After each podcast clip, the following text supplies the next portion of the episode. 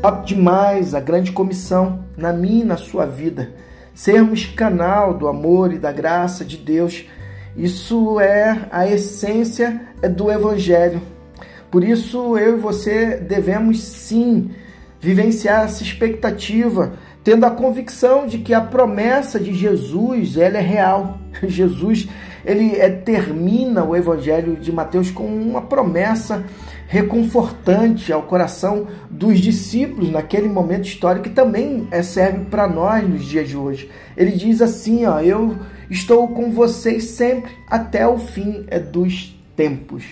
Não importa quão difícil seja a jornada, não estamos sozinhos. A presença de Jesus, ela é real. Jesus está conosco em cada passo, em cada caminho.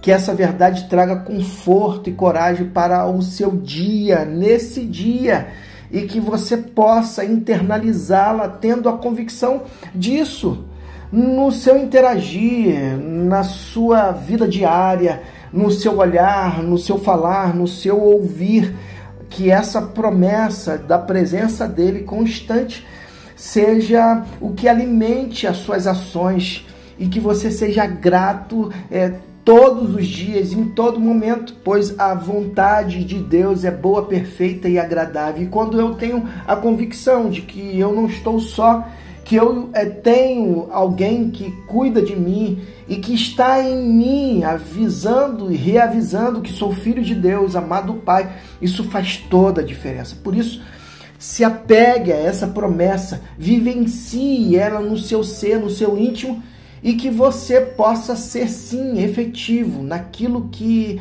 é justamente o mandamento mais profundo, o relacionamento é com o Pai.